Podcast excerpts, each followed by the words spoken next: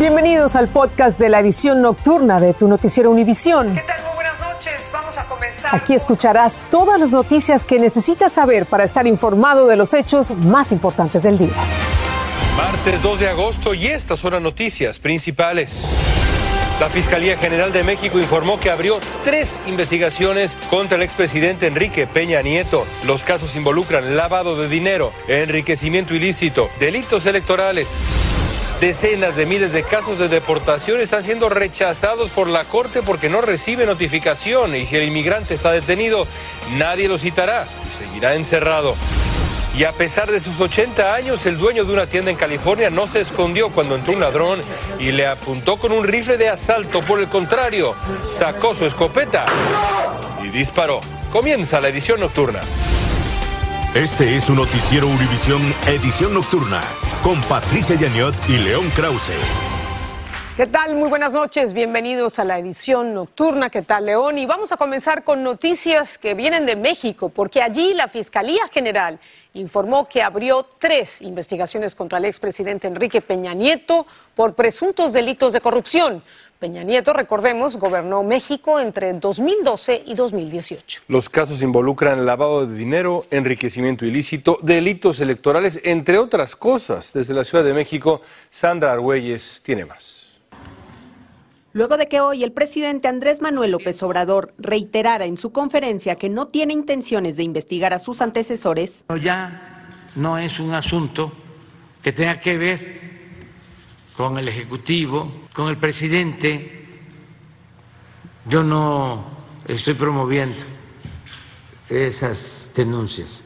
Horas más tarde, la Fiscalía General de la República informó que existen tres carpetas de investigación contra el expresidente Enrique Peña Nieto por diversos delitos federales. En la primera incluye denuncias en las que se encuentra involucrada la empresa OHL, contratista durante su administración, tanto en delitos electorales como patrimoniales. De ser procedente, pues el, el, Ministerio Público puede solicitar al juez, dependiendo de la gravedad de los delitos, una orden de aprehensión para el expresidente Enrique Peña Nieto. La Fiscalía agregó que con base en denuncias presentadas por las autoridades de Hacienda, se está integrando una segunda carpeta por lavado de dinero, transferencias internacionales ilegales. Sobre enriquecimiento ilícito, la Fiscalía aclaró que se está recabando evidencia a través de instituciones correspondientes. Evidentemente es un golpe mediático importante para su imagen y para la investidura presidencial. Cuando la Unidad de Inteligencia Financiera informó de una denuncia sobre transferencias millonarias a cuentas del exmandatario,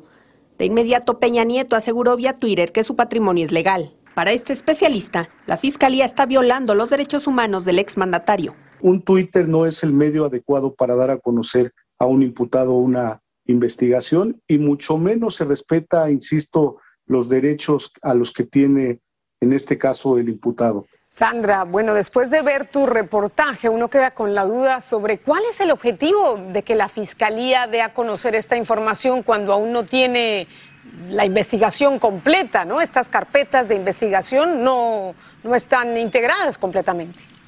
Pues de acuerdo a este especialista en materia penal al que consultamos, pues se trataría solamente de desprestigiar al exmandatario y de que el gobierno de México mande un mensaje de que está acabando con la corrupción en el país. Sin embargo, bueno, pues esto le da ventaja judicial a Peña Nieto porque la fiscalía debió informarle primero a él sobre estos delitos y sobre por qué se le abrirían estas carpetas de investigación. Sin embargo, no lo hizo. Nosotros vamos a estar muy pendientes de lo que en los días siguientes informe las autoridades mexicanas.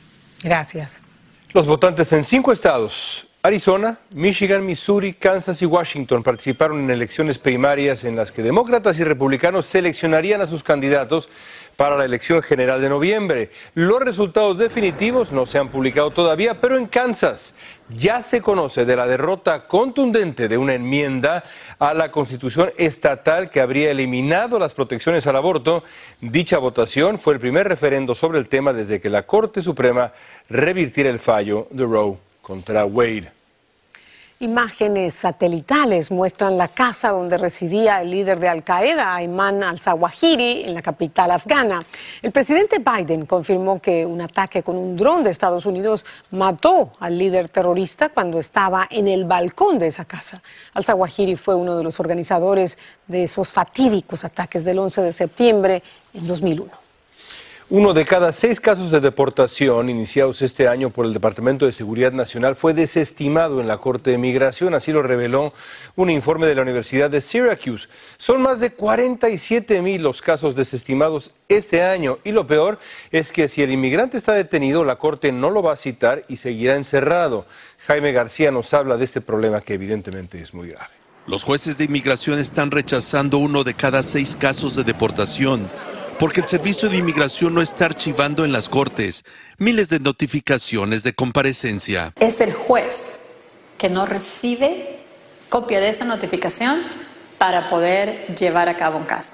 El problema es grave cuando un inmigrante está detenido, esperando su audiencia de deportación. La corte no los va a citar y esa gente puede estar encerrada semanas, meses porque la, Corte nunca va a tener el aviso de que alguien está esperando una audiencia. Un estudio del sistema TRAC de la Universidad de Syracuse encontró que en los últimos tres años los casos sin notificación de comparecencia se han incrementado dramáticamente de 5.900 en 2020 a 15.000 en 2021 y más de 47.000 en los nueve meses de este año fiscal. Yo creo que eso no debe sorprender a nadie. El mismo estudio encontró que este problema aumentó cuando se dio a los agentes de la patrulla fronteriza acceso al sistema de programación interactivo de la Corte de Inmigración.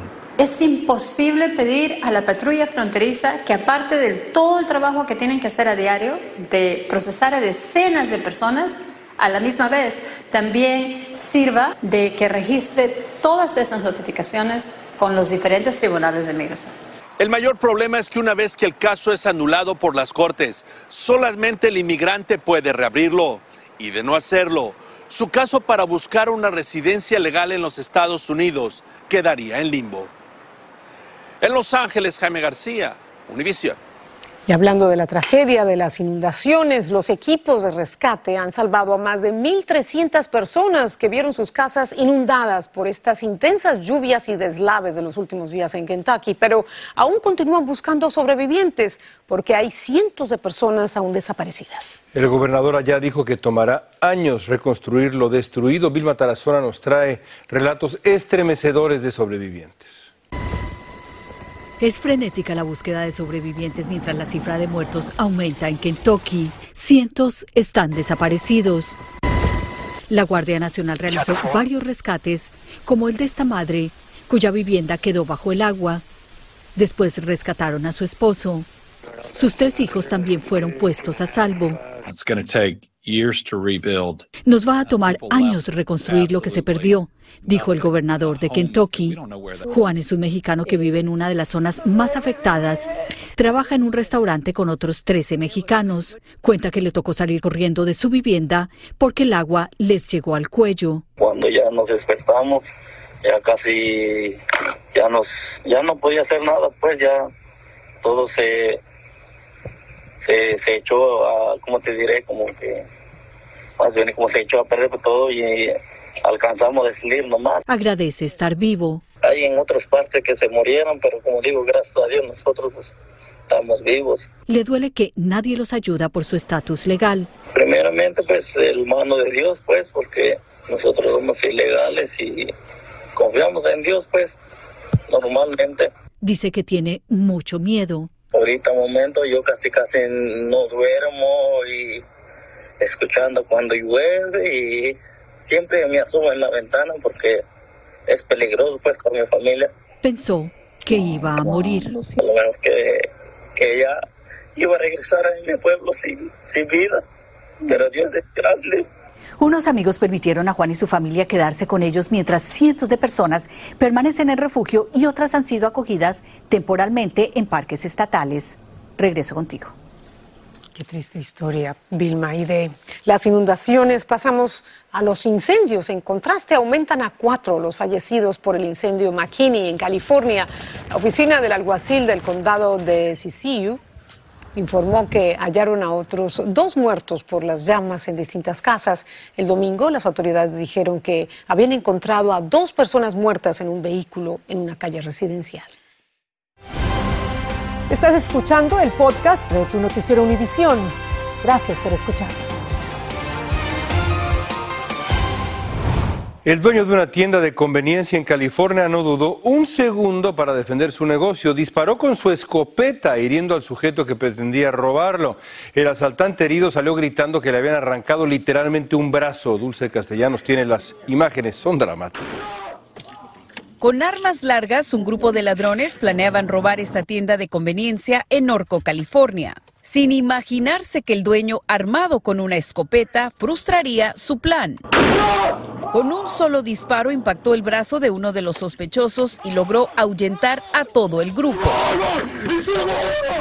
El sospechoso herido gritaba desesperadamente que le había arrancado el brazo. En su frenética escapada casi dejan a uno de sus acompañantes. Aquí en Orco la mayoría de los, de los uh, que tienen negocio están, están protegidos así. Aquí es una ciudad muy protegida y, y pues yo, yo, yo estoy de acuerdo, sinceramente. Craig Cope, de 80 años, sufrió un paro cardíaco tras el incidente. Poco después estaba de regreso en su negocio. I just did what I had to do.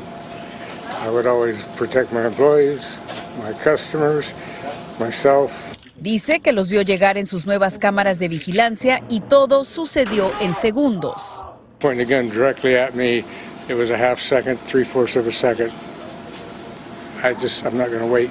Los residentes de la zona dicen que Cope es un héroe. Aquí nosotros vivimos como en el oeste, ¿eh? Este, a caballo, armados, aquí protegiendo las calles de Norco.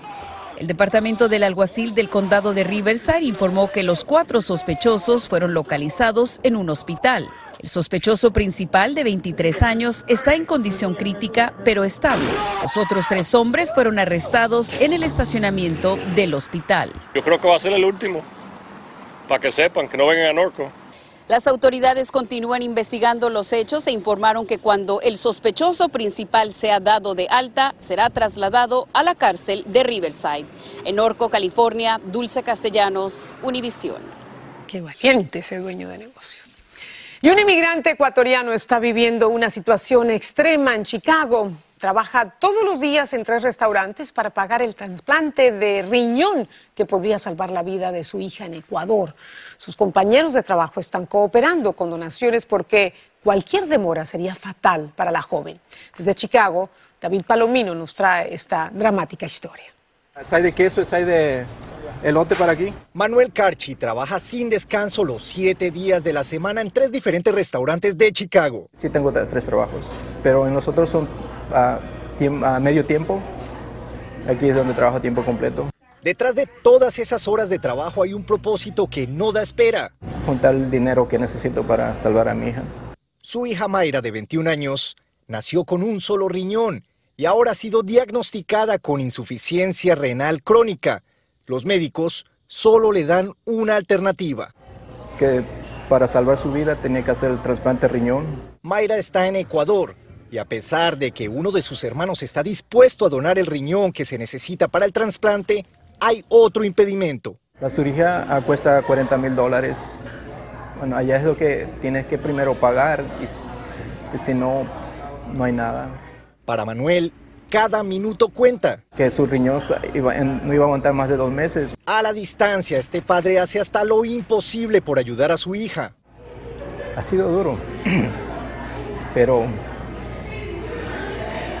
me he tratado de mantener fuerte para trabajar. Las donaciones están llegando y sus compañeros en los restaurantes donde trabaja se han sumado a la causa. Dice que lo peor es no poder viajar para estar con ella. Estando allá yo no puedo ayudar a hacer mucho por ella. Estando aquí puedo ayudar. A pesar del diagnóstico en Ecuador, Mayra continúa estudiando y sueña con ser veterinaria. Por el momento estoy, estoy estudiando y me gusta. Quisiera lo que es acabar con la carrera. Lo que importa es la vida de mi hija porque apenas empieza su vida. Y saber que está muriendo es muy duro. En Chicago, David Palomino, Univisión. Si usted puede ayudar, ayude, por favor. La economía de Estados Unidos es la más grande del mundo, pero según un estudio reciente, más de la mitad de los estadounidenses viven de cheque en cheque y con lo que ganan siempre tienen que dejar ciertos productos fuera de la lista de las compras. Blanca Rosa Vilches nos explica qué está pasando. Si se trata de medir cómo los compradores lidian con los altos costos de los productos, Blanca Rojas nos da una idea. Así como vivo, mire, de cheque en cheque. Compro una vez al mes y lo que puedo. Lo que no puedo, ahí lo dejo.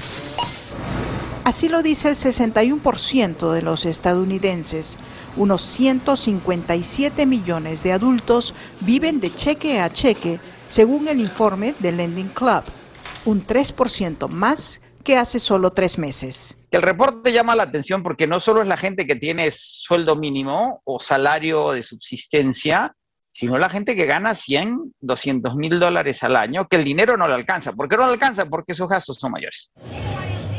Efectivamente, el efecto se siente en un 36% de los que ganan 200 mil dólares anuales. Y uno puede tener hasta tres empleos, pero ya no puede tener más. El día solo tiene 24 horas. Eh, y ahí lo que hay que hacer es básicamente presupuestar, presupuestar, presupuestar. Algo que la señora Rojas lo aplica cada vez que va al supermercado. ¿Cuándo fue la última vez que comió un buen bistec? Ay, yo no me acuerdo. No me acuerdo. De verdad que no me acuerdo, porque yo de una chuleta hago dos. Los que buscan defender su estilo de vida están ahora recurriendo más a la tarjeta de crédito, algo que según los analistas los hace más financieramente vulnerables. La tasa de interés subió en 0.75 y se anuncia próximamente un nuevo aumento. La ciudad de Nueva York, Blanca Rosa Vilches, Univisión. El servicio de guardacostas realiza una búsqueda con lanchas y helicópteros de un hombre que desapareció en el río Potomac cuando nadaba con su hijo. El hombre y su hijo de 10 años nadaban de la orilla del río hacia una lancha anclada cerca de Swan Point, en Maryland. El niño se sumergió mientras nadaba y no volvió a salir con vida y su padre también desapareció al mismo tiempo. Las autoridades encontraron el cadáver del pequeño y aún no han revelado sus identidades. El Ministerio de Exteriores de China convocó de urgencia al embajador estadounidense en Pekín, Nicholas Burns, luego de que la presidenta de la Cámara de Representantes, Nancy Pelosi, visitara Taiwán, un país al que China considera una provincia rebelde. China había reiterado que si Pelosi visitaba Taiwán, habría repercusiones contundentes. La extradición a Estados Unidos del narcotraficante mexicano Rafael Caro Quintero ha quedado en suspenso. La jueza federal, Abigail Ocampo, falló en contra de la orden de detención con fines de extradición del mes pasado. Ahora la Fiscalía tendrá que apelar la decisión de la jueza antes de proceder con la extradición de Caro Quintero. Productores de coca en Bolivia se enfrentaron a la policía en La Paz para protestar contra un nuevo mercado de coca precisamente ahí en La Paz. En el enfrentamiento los frascos de gases lacrimógenos volaron de un lado a otro entre policías y manifestantes. El gobierno defiende la legalidad de ese mercado. Y España está implementando una nueva ley que busca reducir el consumo de energía y limitar la dependencia del gas ruso. Una de las medidas obliga a oficinas, comercios y lugares turísticos a usar el aire acondicionado a temperaturas mayores a los 81 grados Fahrenheit. Pero en el invierno no se usará la calefacción a más de 66 grados. frío. La marca Nuca ha anunciado el retiro del mercado de un pequeño lote de biberones para bebé, cuyas marcas pintadas en el exterior contienen un nivel peligrosamente alto de plomo. Los biberones son de la línea de productos First Choice Glass Baby Bottles son de 240 mililitros y fueron vendidos únicamente en Amazon. Unos 100 biberones se vendieron en Estados Unidos y 77 en Canadá. Bueno, para terminar, si le gusta ir a la playa y hacer fotos, hotels.com tiene el empleo soñado por usted. Esta empresa está ofreciendo 5 mil dólares de salario y otros 10 mil dólares para gastos. El ¿Qué trabajo, que hacer? Pues el trabajo consiste, Patricia, en visitar los 10 mejores moteles de playa estilo retro acá en Estados Unidos y tomar fotos para las generaciones futuras con una cámara Polaroid clásica. Pero apúrese porque solo reciben em, solicitudes hasta el próximo viernes. Antes de irnos, un abrazo a toda la comunidad en Los Ángeles por la muerte del gran Vince College.